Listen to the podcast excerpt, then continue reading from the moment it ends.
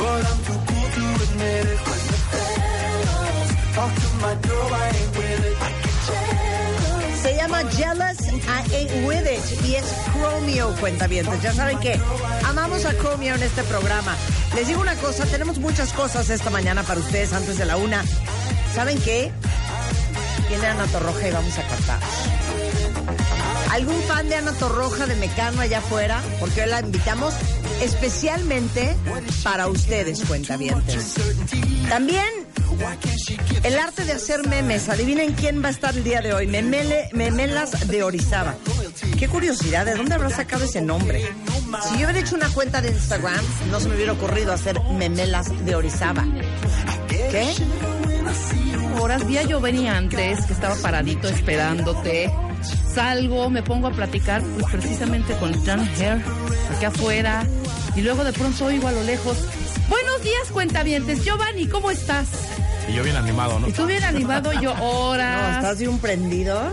Todavía tuve una conversación con Chava Zaragoza que le mando un beso. O sea, hija. Y empiezan sin mí. ¡Qué horror! Bueno, de hecho, Dr. Jane Here está Ah.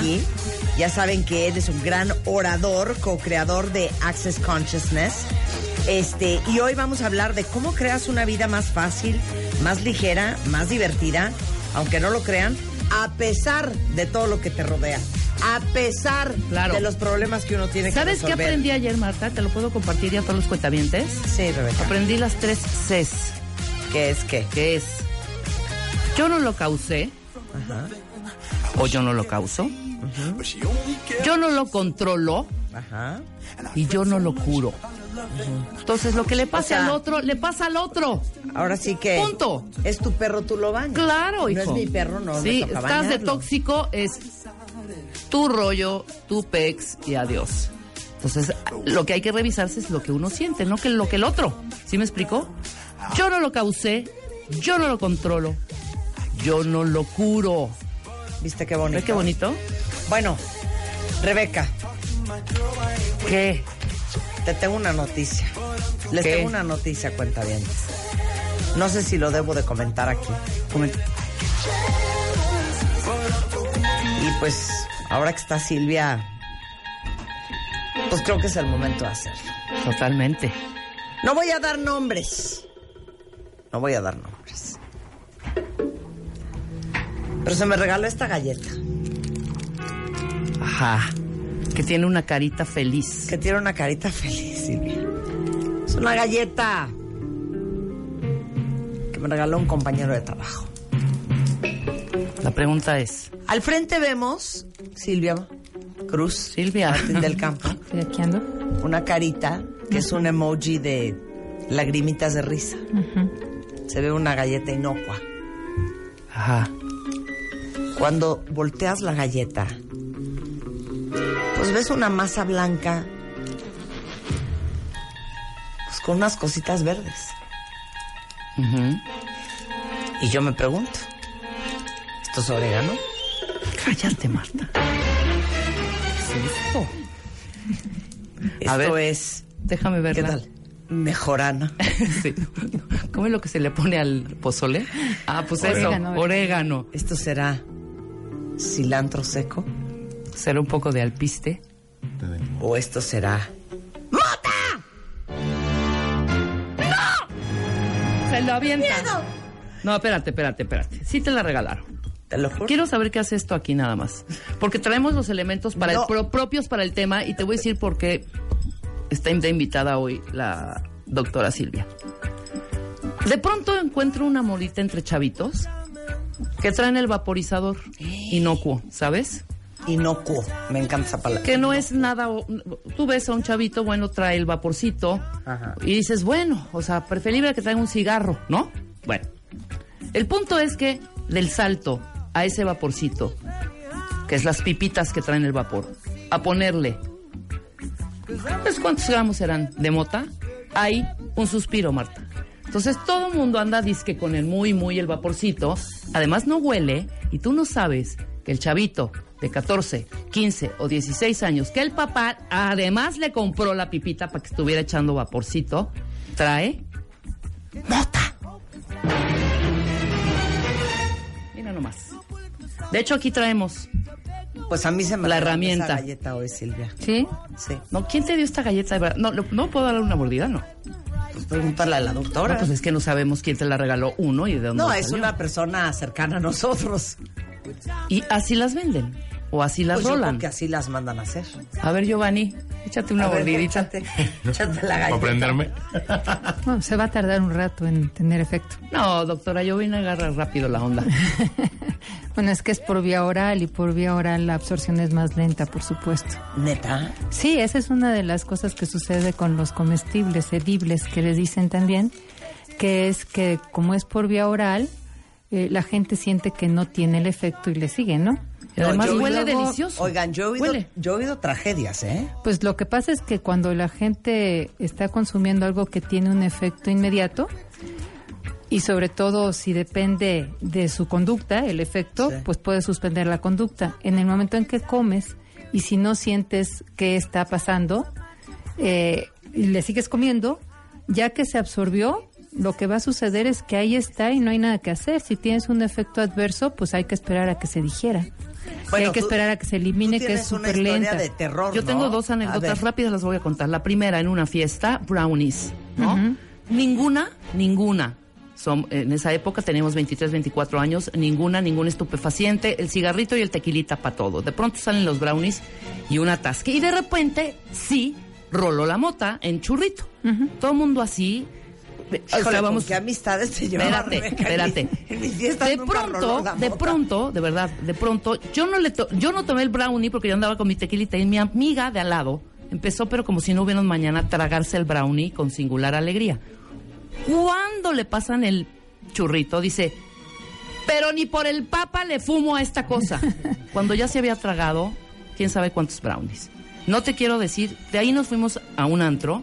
Me decía, veo las notas musicales, Rebeca, no me siento mal, no estoy eufórica, pero ve- veo las notas musicales de colores. O Sí. sea, impresionante, ¿no? En ningún momento hizo ningún desfiguro. Al otro día se, se sintió muy mal, se pasó vomitando todo el, todo el día, muy, muy mal. Le- afortunadamente creo que fue de las pocas que le cayó bien la- la- la- el brownie. Y después, un matrimonio amigo, también esta es la segunda, hicieron el brownie, dejaron el brownie en la cocina, llegó la señora que les ayuda en la casa, Se le antojó. se le antojó y no te quiero contar lo que pasó a la señora. La señora ya estaba pidiendo hasta libros de Nietzsche. Pásenme un libro, de, de verdad. Obviamente le tuvieron que bajar todo el viaje que traía. Y sí, la señora el otro día dijo, de verdad me sentí muy mal. Híjole, Muchachos, ahorita no yo creo eso. que sí van a decir que voy a mochear, pero les digo algo.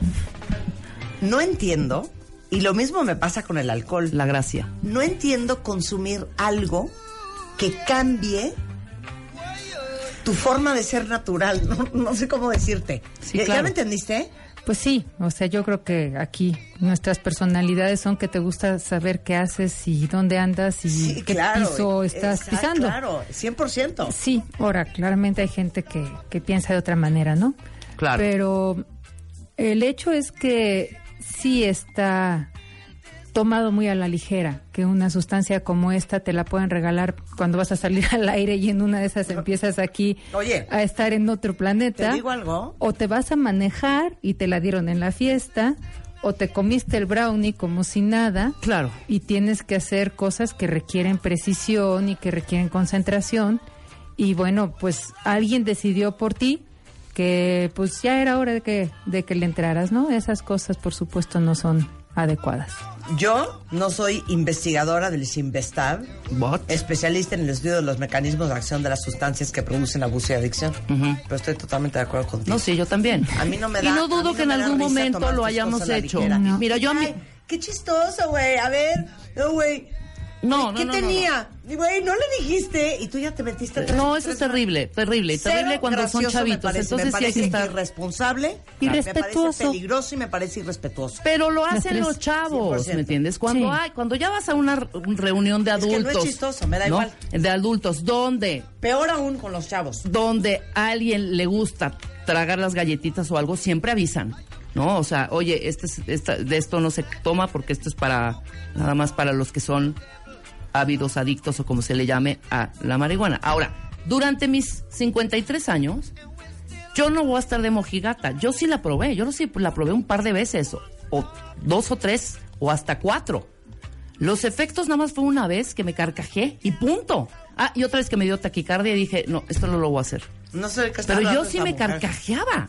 O sea, yo veía la cara de una amiga y nada más de ver la cara eran unas risas con otra amiga. Es que, a ¿qué mí me pegó Silvia por ahí. Nos vieran las caras a Silvia y yo. Por eso te digo, jamás Estamos- en la oye, vida he sido estamos de... juzgando, queremos conocer. No, no, no, no. Yo, fíjate que yo estoy pensando que en qué año era. Pues estoy hablando de los 90, tendría yo 25, 26 años más o Bueno, menos. pues probablemente te estabas exponiendo a 2-3% del compuesto activo que es delta 9 tetrahidrocannabinol o THC. Ajá. Y ahorita hay formas bastante más potentes. La marihuana que se está vendiendo es como del 9%. Si te vas a vapear es otra cosa. Y si te vas a las formas de los concentrados, podemos estar hablando de 80 o 90%. Entonces, lo que te puedo decir Gra- es que es casi otra sustancia. Es que Ok. no, a mí es que te- se lo Entonces Sí, vamos a ver cómo porque- Yo no soy mocha. No, justo por lo que risa. dices tú, No, pues por no lo, justo lo que dices tú es un poco lo que sucede con esta generación, ¿no? Ujú. Que es la, eh, en nuestra generación mucha gente puede decir, es que no pasa nada, te pones menso y ya. Y creemos que la experiencia de esa época aplica la experiencia de esta época. Y esa es una cosa que habría que cambiar. Quizá Claro. de lo primero que había, habría que cambiar la percepción. De lo primero que hay que tener conciencia es de la forma de administrarse, ¿sí? En la forma de administrarse ya la medio comentamos. Fumar es de lo más eficiente que hay, es inmediato prácticamente los efectos. Y entonces pues tú puedes decir, ay, me empiezo a sentir mal o lo que sea y a lo mejor lo puedes parar. Y andas en tu viaje un rato porque la marihuana dura muchísimo en el organismo, pero muchísimo. O sea, veintitantas horas anda por ahí, este, y luego hay otro metabolito que dura más y lo traes ahí almacenado pues la semana. Entonces, bueno, pero vamos a decir que el viaje te puede durar menos y puedes decir, ya, me estoy empezando a sentir mal y lo dejo. Si te lo comes, con la pena, hasta que se digiera, hasta que pase, si te va mal, pues te fue mal, ¿qué le vas a hacer? Ya Sí, está claro. absorbiéndose y ahí sigue. Si lo fuman en las formas actuales como la cera o el concentrado, estamos hablando de otra cosa. Estamos hablando de una cosa potentísima que casi no tiene nada que ver con la marihuana que los papás podrían decir, ah, qué es es la que la mota aquella, ahorita te cuento. Y si vapeas, pues depende de la concentración. Depende de la concentración del jugo. Entonces, pues le llaman jugo, pero todos esos son eufemismos, ¿no? O sea, es, es un... Y el vapor también sí me gustaría dejar muy claro. El vapor no es vapor de agua. Eso tiene que estar muy claro. No es agua.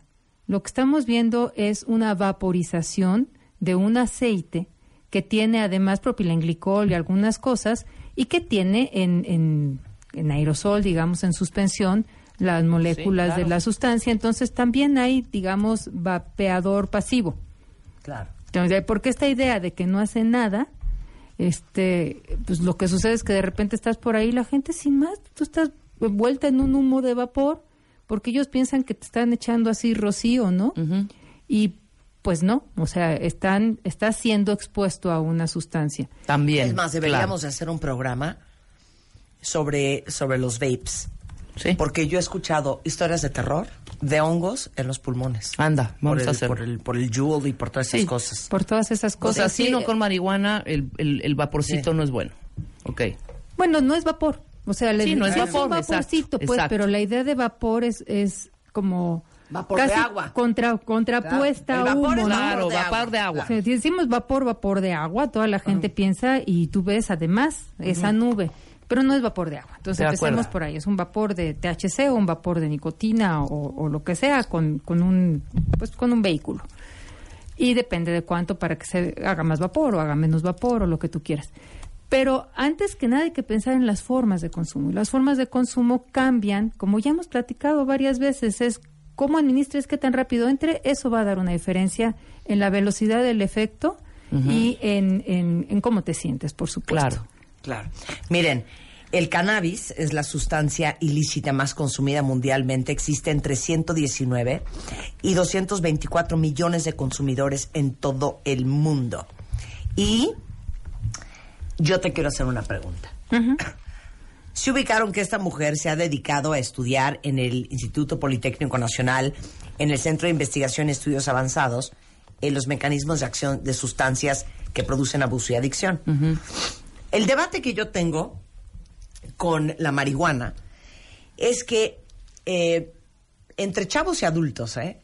Y estoy poniendo a un lado todo el tema medicinal y, y la gente que verdaderamente la necesita para temas terapéuticos. Pero el de la risa y risa y ahora le vamos a echarnos un churro, mi debate es que el discurso de la gente es, es natural, es menos peor que el cigarro, es menos peor que el alcohol, y con esa, digo, con esa teoría es China libre. Sí, fíjate que yo incluso un día hice una plática, un, y un día hice una plática de eso. Vamos a empezar quizá por el más débil. Es natural, es bueno. Ujú. Bueno, pues el veneno de alacrán también es natural. Ah, Ese es el argumento más débil que yo conozco y sin embargo, y no lo estoy diciendo ahorita por la mota, me llama la atención cuando lo veo incluso en los camiones, en los anuncios y todo esto, 100% natural, como si eso fuera 100% inocuo. Sí, Y natural es nada más de dónde viene, ¿no? claro. Exclusivamente. Si de la naturaleza está el arsénico, está la manzanilla, que es una maravilla, está, está la sábila, está el árnica, una bola de cosas que nos parecen maravillosas. Y está el opio. Y está el Y opio, y está la cocaína, y está eh, pues los venenos de los animales ponzoñosos y las plantas que también te producen irritación. Vamos, no quiero decir que ser natural signifique es malo, pero tampoco es bueno. Y además saben que bueno y malo son, son adjetivos que deberíamos dejar a un lado. Yo lo que les digo es que para el cerebro, cuando hablamos de drogas que pueden producir adicción, es una sustancia química que se une a ciertas zonas en el cerebro. O sea, que el cerebro no entiende de buenos y malos, sino de estructuras químicas. Ok. Entonces Sí, vamos a sí, empezar sí. por decir que la parte de natural, pues es la más débil, ¿no? Hay muchísimas cosas que son naturales y no por eso son buenas o malas o saludables o no saludables.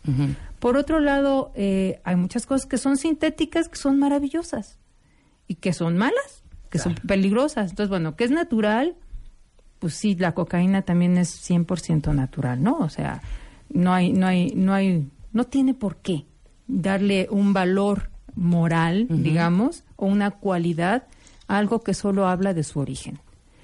Luego, eh, también oigo es medicina, ¿no? Es la otra cosa.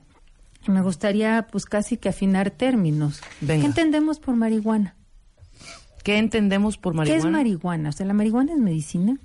Pues es una planta de la cual se, se sacan los granitos o no sé de dónde Ese se es sacan. cannabis, ¿no? Ajá, es cannabis es, la cannabis. planta. ¿Y marihuana?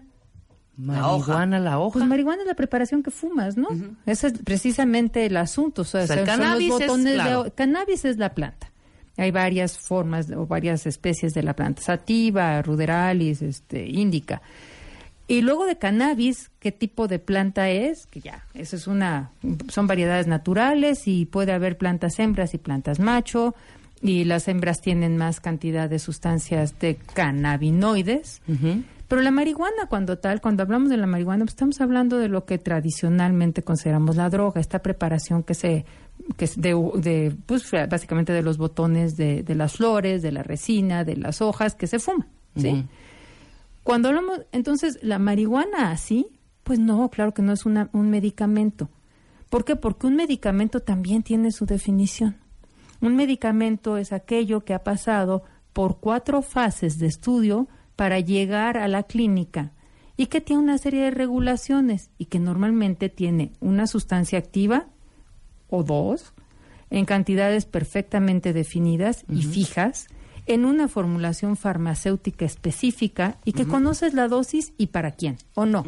Sí. Cuando tú te vas a tomar un medicamento, eso es lo que necesitas. Claro, que me digas cuántos 500 gramos, miligramos de tal cosa claro. para quién sabe qué. Claro. La marihuana, pues es absolutamente variable. Depende de qué preparación, de cuánto tiempo lleve, de cómo la tomes, de mil cosas. Eso no es un medicamento. Entonces, ¿qué es lo que hay? Bueno, tenemos esta preparación, tenemos los cannabinoides, que son compuestos que solo están en la planta de cannabis. Tenemos, esos les llamamos fitocannabinoides porque vienen de las plantas. Y tenemos cannabinoides medicinales, que no es la marihuana. ¿Sí? Ya. Entonces, ahí vamos, digamos, identificando los diferentes pues pedazos y hablar de cada uno. Sí, de hecho, por eso existe una asociación que se llama la Asociación Mexicana de Medicina Cannabinoide. Cannabinoide. ¿No? No es la Asociación Mexicana de Medicina de Marihuana. No. Es cannabino- ca- cannabinoide. Ujú. Porque esa es la parte, digamos, terapéutica, que de hecho van a tener el primer simposio internacional de medicina cannabinoide eh, los días 5 y 6 de septiembre, con la idea de difundir a través de científicos, médicos nacionales, extranjeros, todos los beneficios y conocimientos del uso, aquí dice de la marihuana y los medicamentos que derivan de ella, pero sería del cannabinoide. De los cannabinoides que tienen propiedades medicinales. Claro. Entonces, y sí las tienen. Sí, sí las tienen. Ojo, y Silvia es científica, ¿eh? O sea, esto Sí, no es claro. opinión personal. No. Esto es basado en estudios, Sí, sí. ¿no? Sí, Científicos. o sea, de hecho es una cosa que tú me dejas seguir, pero cuando yo digo, me ha pasado que bueno, la marihuana no por ser natural es inocua y la marihuana no es un medicamento, ya no puedo seguir, ¿eh? Ya no puedes hablar. Ya ahí ya me pararon y ya me acabaron y ya dijeron eh, justo mocha, este retrógrada, bueno, cuánta cosa. Ya no puedo siquiera seguir. Y es bueno, denme chance, o sea, Claro. podemos hablar de todo y hay cannabinoides medicinales. Pero cuando los chavos te dicen, ¿cómo va a hacer daño si es natural y es medicina? Ajá. Ahí es donde dices, bueno, no, lo natural no te garantiza nada y no es un medicamento. Entonces, ¿Eh? ya entendieron esta división. Regresando del corte, eh, nuestro actual gobierno ha afirmado que eh, van a evaluar la legalización del cannabis este desde su siembra hasta su comercialización. ¿Qué tal es que se me fue la manzana? Para fines terapéuticos. Exacto. Entonces vamos a hablar. Bueno, del también la farmacéuticos y lúdicos, ¿eh? También para Pero vamos recreación. a hablar, eh, creo que la parte médica, ¿la entendemos? Sí, La validamos. Sí, sí, la podemos, pero hay que acotarla, hay que decir qué sí es y qué no es. Claro. Regresando al corte, hagamos Vamos esa a hablar diferencia. del uso de la marihuana. Ahora sí que para recreación. ¿Y qué opina la científica? Exacto. Al volver, no se down. Están ahí, mis vidas. Me oyen, me escuchan. Este mes, Talía arrasa con Revista MOA. Hablamos de todo. Que la vida, que los negocios, que el amor, que los obstáculos, pero eso sí, cero victimismos. Te vamos a decir cómo soltar tu papel de víctima y alejarte de los que están instalados ahí. Además, ¿tus relaciones son un infierno? ¿Cómo dejar de escoger al diablo? Y si te fascina decir te lo dije, aguas, porque hace mucho daño. MOA Septiembre, una edición para cambiar, empoderarnos y dejar de ser víctimas. Una revista de Marta de Baile. Marta de Baile. Solo por W Radio 96.9. Marta de Baile. De Baile. Estamos de vuelta. 10.39 de la mañana en W Radio. Estamos hablando con la doctora Silvia Martín del Campo, eh, investigadora del CIMBESTAB, que es el Centro de Investigación y Estudios Avanzados del Instituto Politécnico Nacional. Y su especialidad es los mecanismos de acción de las sustancias que producen abuso y adicción, que puede ir desde el alcohol, la marihuana, cualquier otro tipo de droga o sustancia. Cualquier sustancia. Y estamos hablando justamente de lo que tienen que saber sobre la marihuana. Si se perdieron la primera media hora, rescaten en el podcast que subimos a la una de la tarde porque está muy interesante. Nos quedamos eh, en que hay una gran división entre lo que es marihuana y lo que es cannabis. ¿No? Hay, hay muchas cosas que hay de- que definir con cuidado. Digamos, marihuana, que aquí incluso lo mencionan, ¿no? Es esta preparación que normalmente se utiliza para fumar. Cannabis es la planta. Cannabinoides son los compuestos que tiene la planta y que pues hay de diferentes tipos con diferentes efectos. Endocannabinoides son los que producen nuestro organismo y cannabinoides eh, medicinales o con potencial terapéutico pues son los que ya pasaron por estas diferentes fases para estudiar una sustancia y que sepamos que tienen algún potencial terapéutico con menos con pocos riesgos pues Y tú como investigadora y científica, ¿sí avalas el hecho de que el, el cannabis tiene eh, bondades o mm, terapéuticas? que algunos cannabinoides son moléculas muy promisorias, ¿no? Sí, o sea, porque igual depende de qué planta. Cuando tú me dices la cannabis es quién sabe qué, pues depende de qué planta. Si algunos estudiantes de, de nuestro departamento o de otros departamentos también del CIMBESTAB han tomado muestras de la cannabis que se vende en México, lo meten a un HPLC, ven qué compuestos tiene y pues no tiene ninguno de los que sabemos que es una maravilla, o no, Sí, no sí. ninguno, quiero decir. El cannabidiol, con D, cannabidiol, es una molécula sumamente interesante que tiene ya validados algunos usos médicos y que creemos que va a tener más, aunque ahorita se está manejando con una ligereza extraordinaria porque ya hay hasta ensaladas con cannabidiol, que eso es un poco una vacilada. Pero el cannabidiol como tal es una molécula muy, muy promisoria y, pues, por ejemplo, yo he visto muestras en- de, de la marihuana de México que, que han tomado y que no tiene nada de cannabidiol, ¿no? Entonces, cuando hablamos de que no, es que esta cannabis es una maravilla, Ajá. y alguna vez se lo pregunté a alguien que vendía en un dispensario en Estados Unidos, digo, ¿cómo sabes qué contenido de cannabidiol Claro, tiene? claro. Y me dijo, pues es que es más pachoncita. Sí, ¿no? Dices, hay no, no, o sea, de- sí hay, sí hay plantas, sí están determinadas que tienen diferentes concentraciones. Debo decirles que los efectos de las plantas dependen mucho de la combinación de cuánto THC, que es la sustancia psicoactiva, tienen, versus cuánto cannabidiol. Y hay variedades que tienen diferentes proporciones. Eso Pero es qué, cierto. Qué fuerte lo que estás diciendo, porque eh, de repente le puedes dar lata a tu mamá de, mamá, ya, neta. O sea, en vez de estar con esos dolores de rodilla, Úntate. úntate, úntate esta, este ungüento que tiene marihuana. Bueno, ¿No? untarse, ¿No? untarse es otra cosa. Si tú te lo untas para que eso llegue a entrar al cerebro, pues Claro. no te llega. O sea, está bien, puede tener un efecto antiinflamatorio. Pero lo que quiero decir es que todos los que creen que pueden usar la mota que les consigue el amigo. Claro, para untarla y ponerle en alcohol. De manera terapéutica, no tienen idea, porque no son científicos, porque no saben de dónde vino esa planta, no saben ni cuál es, si esa planta específicamente tiene el cannabis que es terapéutico. Sí, el cannabinoide, digamos, cannabinoide, ¿no? Entonces, bueno, claro. todos los nombres se parecen muchísimo y eso es Sí. parte de lo que O nos confunde. cannabinoide, Cannabinoides son los compuestos que están en la planta de cannabis. Ah, ok. Hay- Cannabis es la planta. Cannabis es la planta. Ajá. Marihuana es la mota. Sí, exacto. Y los cannabinoides hay de unos y de otros. claro. Básicamente. Y no todos sirven.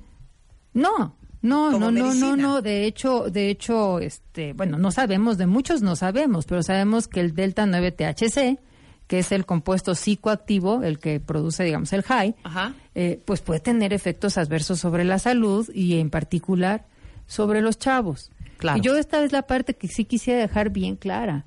Todas las discusiones que se están haciendo por las personas que más están promoviendo en un momento dado eh, cambios en la legislación, no están hablando de jóvenes, no están hablando de menores de edad, nadie está hablando de menores de edad, pero se dan por aludidos y te dicen, es medicina, ya va a ser legal, es legal en un chorro de lugares, no hace nada, es natural, y con eso toman esa bandera para decir, a mí no me va a hacer nada. Que justo a quien le puede hacer efecto, eh, en donde los efectos adversos pueden ser más claros, como todas las sustancias que afectan cómo funciona el cerebro, pues es en los jóvenes. Es en los jóvenes. A En, ver. en el desarrollo, en los adolescentes. Pero entonces hagamos un corchete grande, eh, porque mucha gente dice, no hombre, ay, qué exagerada, ¿qué tiene fumar mota?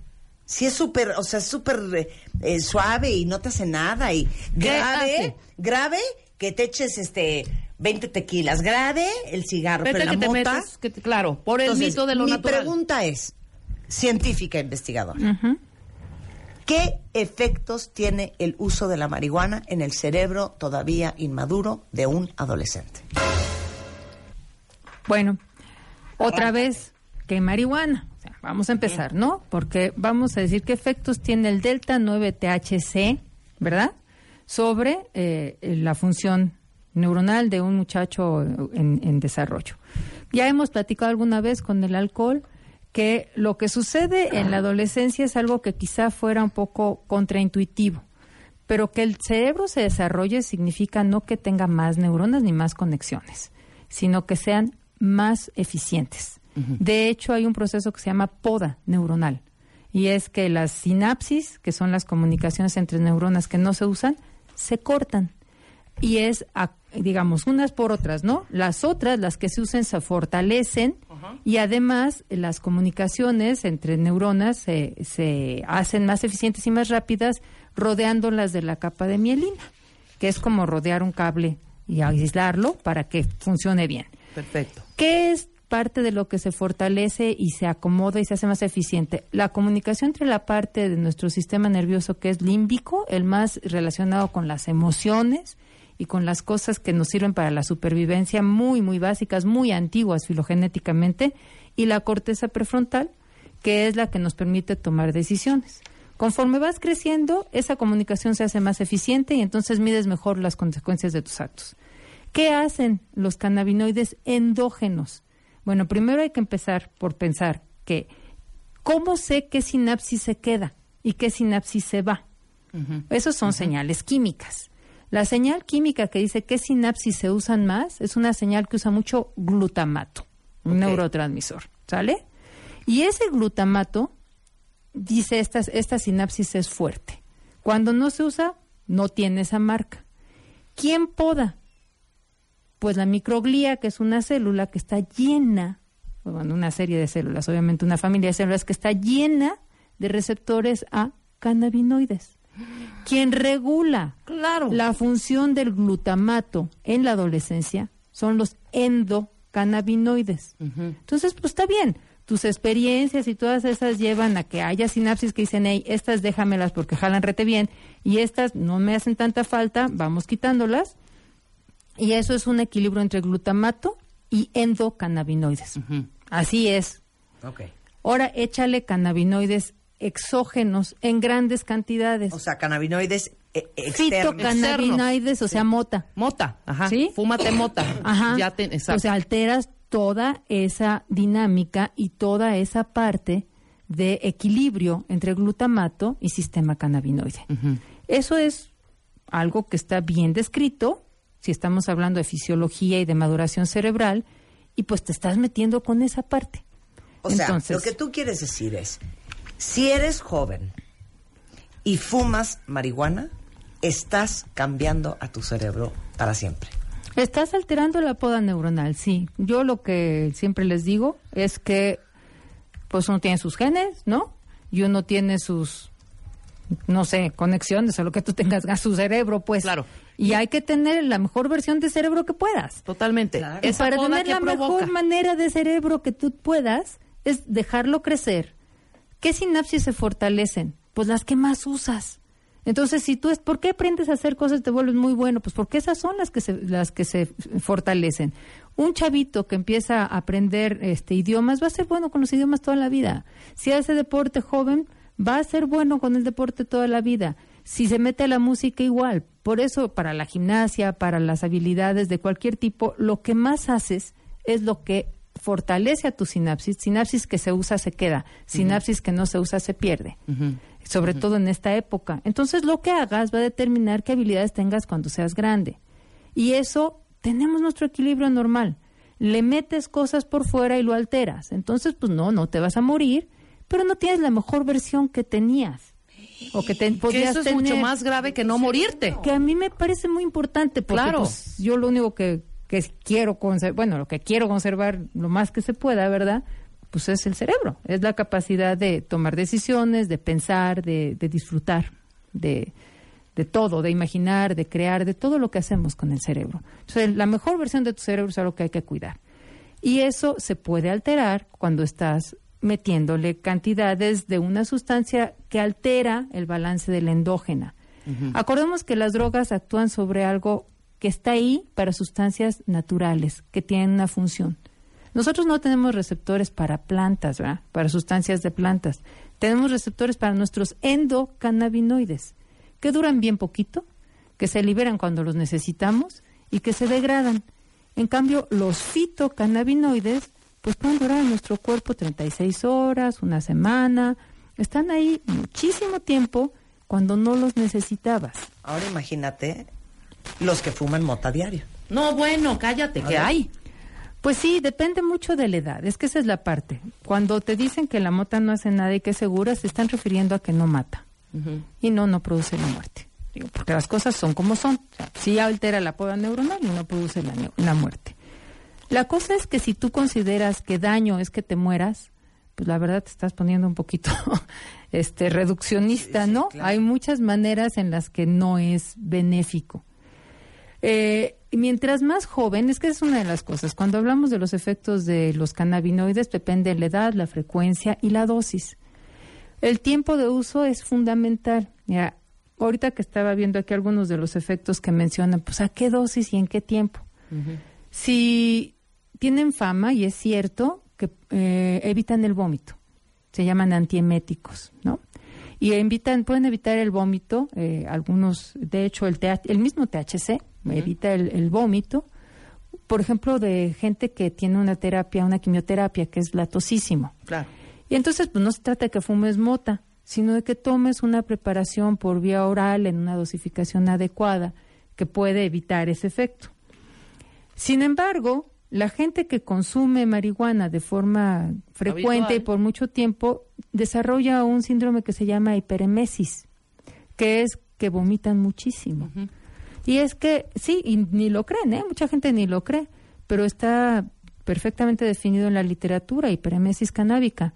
Y la gente vomita y vomita y vomita y hasta que le dicen, de veras, neta, es la mota, déjala. Pues ya lo dejan y se dan cuenta que era cierto. Son adaptaciones del organismo que como estuviste haciendo parte de algunas, usando parte de algunos sistemas, se hipertrofian o pasan cosas. A dosis bajas, los cannabinoides pueden tener un efecto, el THC en particular, para no hablar de la marihuana, porque quién sabe qué marihuana con quién sabe qué composición, y a dosis altas otras. Entonces, casi siempre la gente trata de solo decirte los de las dosis que les interesan. Entonces, puedes oír muchos comentarios de que no es que facilite la conducta sexual. Bueno, pues te puedo decir que en estudios de laboratorio, en algunos animales, dependiendo de la dosis, eh, la puede facilitar y en otras la puede impedir, ¿no? Depende de muchísimas cosas. Es una de estas cosas que se llaman bifásicas. O sea, a dosis bajas hace unas cosas y a dosis altas puede hacer las supuestas. ¿Cuál es el argumento más fuerte que tú tienes y que nos puedas compartir del peligro del cannabis? No importando la dosis ni el ni ¿Del ni- cannabis o de la marihuana? De la mota, pues, de la marihuana, De lo que nos fumamos. Sí. Bueno, lo que se fuma la gente. Pues es para que- recrear. Bueno, yo creo que es una cuestión de tu formación, ¿verdad? A mí en general no me mm, trato mucho de mantener los equilibrios naturales. Digamos que me parece que si hago ejercicio y corro y la paso bien y bailo y lo que sea, eh, mis neurotransmisores hacen su chamba y, y ya. Entonces, en general, la modificación química creo que es un pues como una muleta, algo con lo que te puedes acostumbrar a caminar y sentir que ya no, si no tienes un- una estimulación intensa, las estimulaciones naturales de todos los días dejan de ser importantes y eso pues te, te, te limita un poco el, el gozo. Claro. Pero hablando ya en términos, digamos, más médicos, Fisiológicos. fisiológicos, el problema fundamental en los jóvenes es que tienen un riesgo más grande de desarrollar dependencia. Si las personas empiezan a fumar marihuana después de los 18 años, una de cada nueve se va a volver dependiente. Y si se empiezan a fumar marihuana antes de los 18 años, va a ser una de cada seis. El otro efecto es que hay un estudio claro en donde se ve una disminución en el IQ de unos cuantos puntos. A mí el IQ no me encanta, ¿no? El coeficiente intelectual. Pero bueno, se mide, es un estudio largo de muchos años, prospectivo, que se siguió durante 30 años, en donde se está viendo cómo desarrollan las personas ciertas pruebas a diferentes edades en función de si fumaron o no fumaron y si estuvieron fumando a lo largo de, de la adolescencia en adelante, baja su rendimiento. El- la otra parte es, por supuesto, la memoria, que la memoria es de las partes que más se afectan porque están actuando sobre el hipocampo, que es una de las zonas más importantes para la formación de la memoria. Claro, claro. Si son jóvenes, este cambio o de- deterioro de la memoria puede ser más duradero. Si son adultos los que están fumando y dejan de fumar, pueden recuperar eso que se haya dañado. Y pues cosas que no sabemos literalmente sobre algunos trastornos psiquiátricos. Sabemos que hay comorbilidad. ¿Qué quiere decir? Que los vemos juntos. ¿sí? Ajá. Y que los veamos juntos, pues no tiene que ser que a este antecede a aquel Claro, o claro, este claro. Está causa clarísimo. al otro. Pero son, hay la comorbilidad, aparecen juntos. Y aunque hay mucha discusión, Yo te puedo decir que si en la familia hay problemas psiquiátricos, sobre todo esquizofrenia, es un volado que los chavos no se deben de echar. Ok, ten- tienes toda la razón. Es un Toda. volado que no se Qué deben de echar. Tuvimos a un esquizofrénico que se le desató por la fumada de la mano. Exactamente. Si yo oí ese programa, el de los, las voces de la Sí, claro. esquizofrenia, maravilloso. Un testimonio que Pero se le desató por el uso de la se le desató, aunque seguramente de tenía eh, un eh, componente genético, Claro, ¿no? ese fue el Pero gatillo. la bronca es que tú no sabes qué genes traes.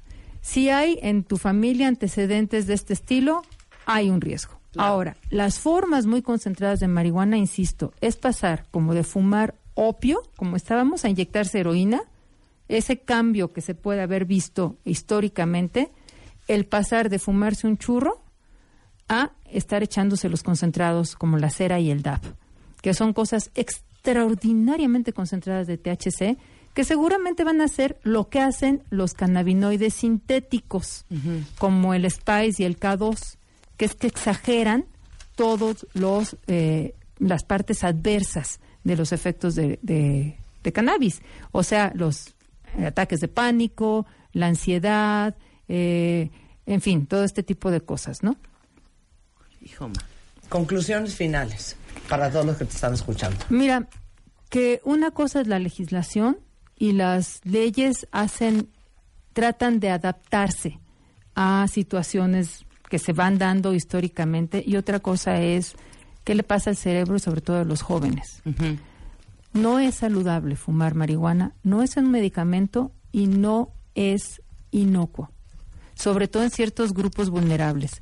Y no solo hablo de los adolescentes, hablo también de las mamás, de las mujeres que pueden estar embarazadas y ni siquiera lo saben en ese momento, de los efectos que van a tener sobre sus hijos en algún momento dado, que tienen que vivir la vida lo más saludable que se pueda.